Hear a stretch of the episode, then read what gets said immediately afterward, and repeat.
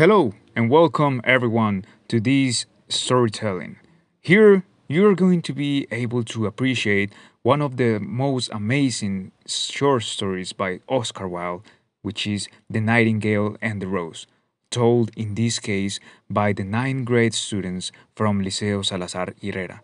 But before we get to start with this amazing story, let's hear a little bit about Oscar Wilde, who Oscar Wilde was.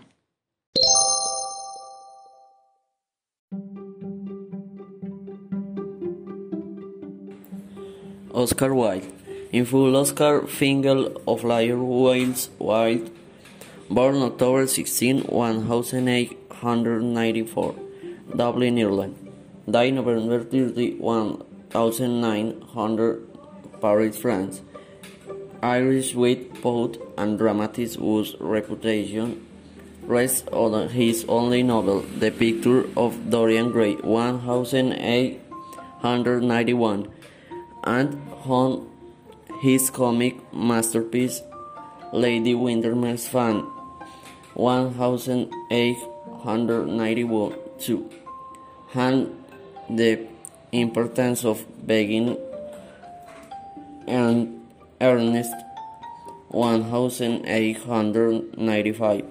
He was a spokesman for the late 19th century Aesthetic movement in England, which advocate art for art's sake, and he was the object of celebrity, civil and criminal suit involving homosexuality and ending in his impromise 1895 to 97. Will was born of professional and literal parents. His father, Sir William Wilde, was Ireland's leading ear and eyes surgeon, who also published books on, on archaeology, folklore, and the satirist Jonathan Swift. His mother, Water, under this name Speranza, was a revolutionary poet and authority on Celtic might and folklore.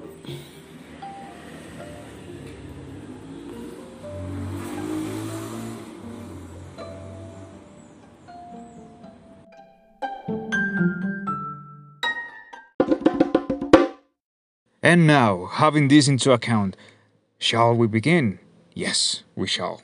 So, lights, camera, and action.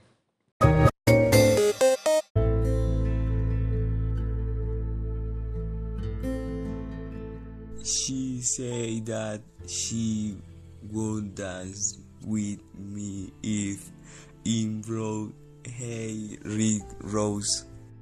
cried the young student. But in Almy Garden there is not red rose. From her nest in the home oak tree the nightingale heard him, and she looked on through the leaves and wondered. No red rose in Almy Garden. He cried, and his beautiful eyes filled with tears. Ah, on that lead things those happy steppings. In had real and that the wise men have witnessed, and the secrets of philosophy are many yet forgot of the red rose I my life made riches. Here at the last is a true lover. said the nightingale. Night after night have I sung of him, though I knew him not. Night after night have I told his story to the stars, and now I see him. His hair is dark as the hyacinth blossom, and his lips are red as the rose of his desire. But passion has made his face like pale ivory, and sorrow has set her sail upon his brow. The prince gives a ball tomorrow night, murmured the young student. and my love will be of the company. If I bring her a red rose, she will dance with me till dawn. If I bring her a red rose, I shall hold her in my arms, and she will lean her head upon my shoulder, and her hand will be clasped in mine. But there is no red rose in my garden, so I shall sit lonely, and she will pass me by. She will have no heed of me, and my heart will break.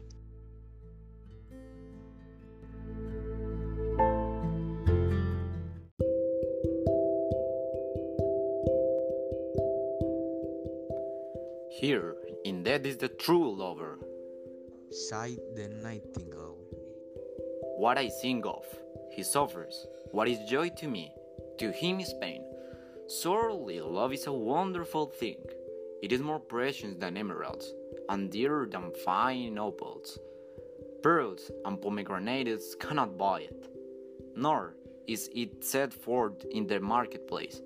It may not be purchased of the merchant, nor can it be weighed out in the balance for gold. The musicians will sit in their gallery sighed the young student. and play upon the strange instruments, and my love will dance to the sound of her on the violin. She will dance so lightly that her feet will not touch the floor, and the courtiers in their gay dress will throng around her. But with me she will not dance, for I have no red rose to give her. and he flung himself down on the grass and buried his face in his hand and wept. Why is Captain?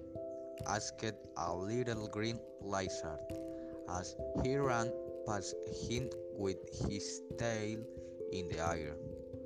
Why ain't that? sighed a butterfly. Whoa was fluttering about after a subnian. Why in that?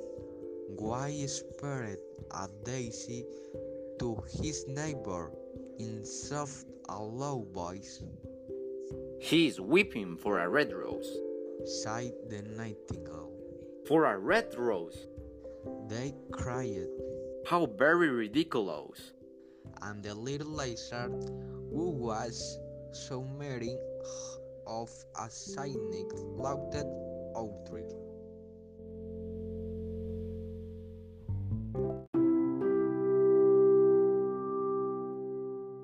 But the nightingale understood this required student's sorrow, and she sighed silent in the oak tree, and told about the misery of love. Suddenly, she her broad wings for fly, and soared into the air. She passing through the grass like a shadow, and like a shadow, she sailed across the garden.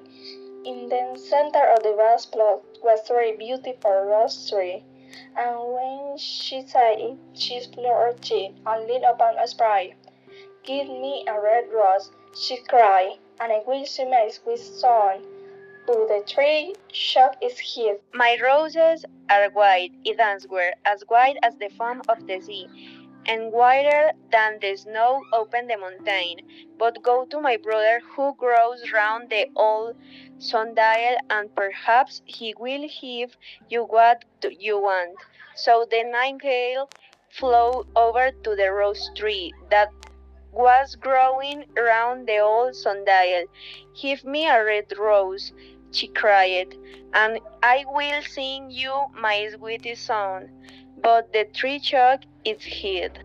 My roses are yellow, it award as yellow they are, or the permanent two is up, open and our to add yellow that the Darford that bloom in the mirrored bird the mowed come with shirt would go to my brother to word bird they stood window arm pennant he with hit your what your what.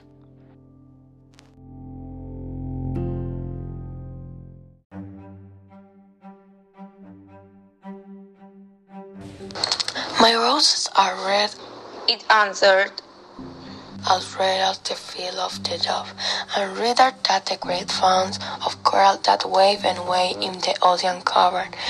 But the winter has chilled my veins, and the frost has nipped my boots, and the storm has broken my branches, and I shall have no roses at all this year. A red rose is all I want. cried the nightingale. Just a red rose. Is there any way to get it? That is a way. The tree answered, But it is so terrible that I dare not tell it to you. Tell it to me. said the nightingale. I am not afraid. If you want a red rose, The tree said, you must boil it out of music by moonlight and stain it with your own heart blood. You must sing to me with your breast against a thorn. All night long you must sing to me, and the thorn must pierce your heart, and your life blood must flow into my veins and become mine. That is a great price to pay for a red rose. cried the nightingale. And life is dear to everyone. It is nice to sit in the green forest and gaze at the sun on your golden chariot and the moon in its pearl chariot. Sweet is the smell of hawthorn, and sweet is the bill that hides in the valley and the heather that blows on the hill. Yet love is the better than life, and what is the heart of bird compared to the heart of man? So she spread her broad wings for flight and soared into the air. She swept over the garden like a shower, and like a shower she sailed through the grove. The young student was still lying on the grass, where she had left him, and the tears were not yet dry on the, his beautiful eyes. Be happy, cried the nightingale. be happy, you shall have your red rose. I will build it out of music by moonlight, and stain it with my one heart's blood.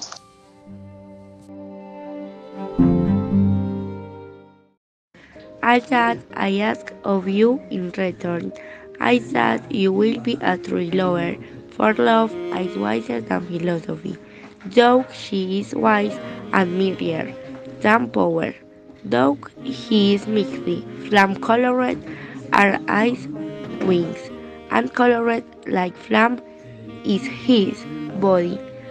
His lips are sweet as honey, and his breath is like The frankincense. up from the grass and listened, but he could not understand what the nightingale was saying to him, for they only keep the things that are written down in books. But the oak tree understood what the field said, for he was very happy, fond of the little nightingale, who humble here nesting me on last summer. We whispered. I Oh, felt Nightingale sang to the oak tree, and her voice was like weather bubbling from a silver hair. When she had finished, her some student got up and pulled a notebook and list pencil He has found, of its pocket. he said to himself, as they walked That away to the crowd. her. But as she got feeling, I am afraid not. In fact, she is like most artists. She is hard, a style without and sensitive. She would not sacrifice herself for hotel. She thinks is married of music, and everybody can that the arts are selfish. Still, it must be admitted that there is some beautiful notes in her voice. What a pity is that they, they do not mean anything And we went in his room and lay down on his little pallet and began to think for his love and after a time he fell asleep.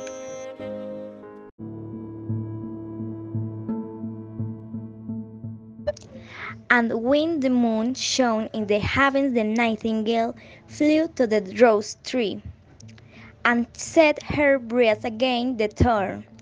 All night long she sang with her breast against the thorn, and the cold, crystal moon leaned down and listened.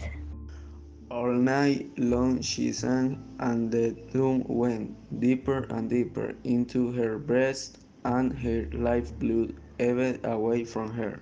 She sang first of the birth of love in the heart of a boy and a girl, and on the topmost spray of the rose tree there blossomed a marvelous rose. Petal followed petal as song followed song. Pale was it at first, as the mist that hangs over the river pale, as the feet of the morning, and silent as the wings of the dawn, as the shadow of a rose in a mirror of silver, as the shadow of a rose in a water pool. So was the rose that blossomed on the topmost spray of the tree. But the tree cried to the nightingale to press closer against the door. Press closer, little nightingale, cried the tree. or the day will come before the rose is finished. So the nightingale pressed closer against the thorn, and louder and louder grew her song, for she of the birth of passion in the soul, a man and a maid.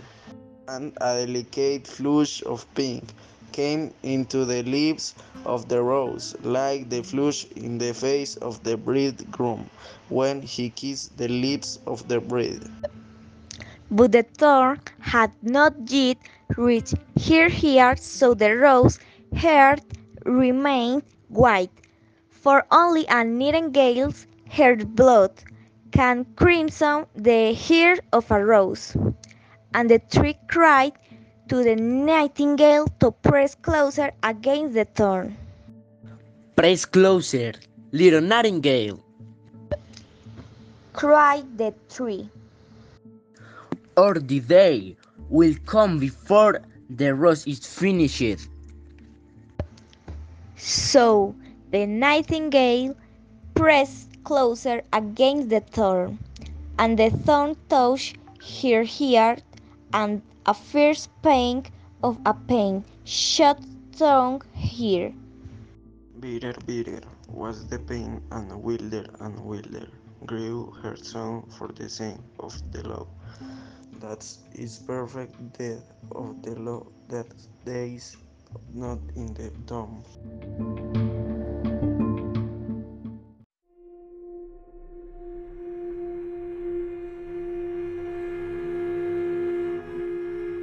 And the marvelous rose became crimson, like the rose of eastern sky.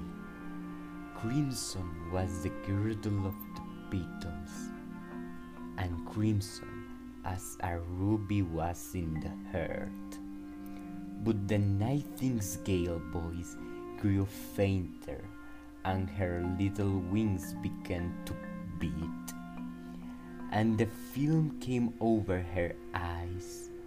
Fainter and fainter grew her song, and she felt something shocking in her throat. Then she gave one last burst of music. The white moon heard it, and she forgot the dawn, and lingered on the sky. The red rose heard it, and trembled while over white ecstasy, and opened its petals to the cool morning air. Echo bore it to her pauper cavern in the hills, and woke sleeping shepherds from their dreams. I floated through the reeds of the river, and they carried its message to the sea. Look, look! cried the tree.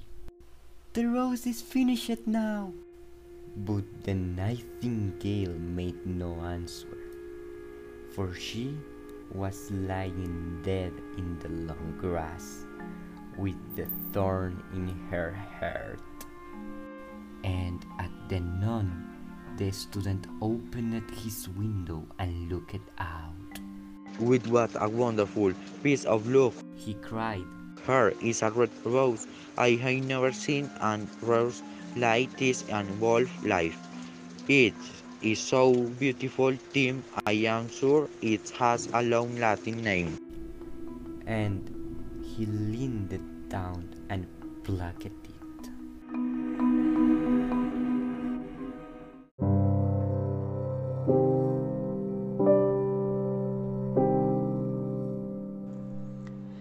He put on his hat and ran up the professor's house with the rose in his hand. The daughter of the professor was sitting in the doorway, winding blue silk on a reel, and her little dog was laying at her feet. You said that you would dance with me if I brought you a red rose, cried the student. Here, it is the reddest rose in the world. You will wear it tonight next to your heart, and while we dance together, they will tell you how much I love you. But the girl frowned. I am afraid it will not go with my dress. She answered. And besides, the Chamberlain's nephew has sent me some real jewels, and everybody knows that jewels cost far more than flowers. Well, I gave you my word. You are very ungrateful, said the student angrily, and he threw the rose into the street, where it fell into the gutter, and a car wheel went over it. Ungrateful! Said the girl. Tell you what, you are very rude. And after all, who are you? Only a student. Why, I don't believe you have even got silver buckles to your shoes as the Chamberlain's nephew has. And she got up from her chair and went into the house. What a silly thing love is, said the student as he walked away. It is not half as useful logic, for it does not prove anything and it wastes telling one of things that are not going to happen and seven making what believe things that are not true in fact. It is kid unpractical and as in this age to be practical is everything it shall go back to philosophy and study metaphysics so he returned to his room and pulled out a great dusty book and began to read.